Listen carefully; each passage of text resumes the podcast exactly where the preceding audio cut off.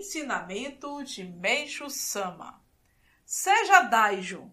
Parte é não atacar as pessoas indevidamente. Tempos atrás, tivemos uma discussão. A pessoa dizia: quem estiver errado, por pouco que seja, não vou deixar que se torne membro e assim irei conservar a pureza da igreja. Então respondi-lhe: por existirem pessoas impuras é que a religião é necessária. A igreja existe para receber as pessoas impuras e torná-las puras, não é? Então, ela retrucou com certo ar de desconfiança. Realmente, é como o senhor diz, mas na minha igreja precisa fazer assim. Por isso, estou procedendo dessa forma. É exatamente como a Unesco. Certo dia, o senhor Tamura trouxe um francês e, na ocasião, surgiu uma conversa sobre a Unesco.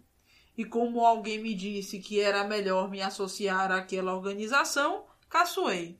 Disse-lhe que se a União Soviética ingressasse na Unesco, eu também entraria. De nada adianta todos os países que estão fora da cortina de ferro se tornarem pacíficos. É como se deixasse de lado uma coisa vital. É inútil criar várias entidades de pessoas bonitas e corretas. Torna-se ainda mais prejudicial. Certa vez, escrevi, se não me engano, no jornal Eiko, que se todos os países que estão fora da cortina de ferro se tornarem pacíficos, a União Soviética iria invadi-los sem a menor cerimônia. Portanto, se é uma casa que Satanás habita, é melhor frequentá-la o quanto puder.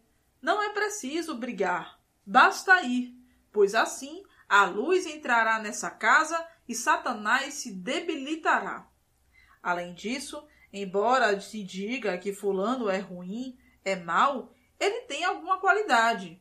Só que não se consegue descobrir a existência dessa qualidade. Quem fala que o outro é o diabo tem uma mente bitolada e por isso não possui capacidade para criticar.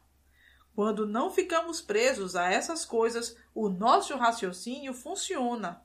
Portanto, consegue-se descobrir que nas pessoas ruins também existem qualidades.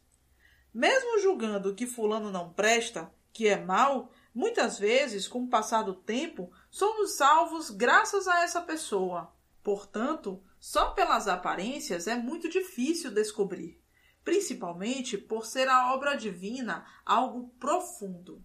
Por Meishu Sama, em 1 de agosto de 1953, extraído do livro Chave da Difusão.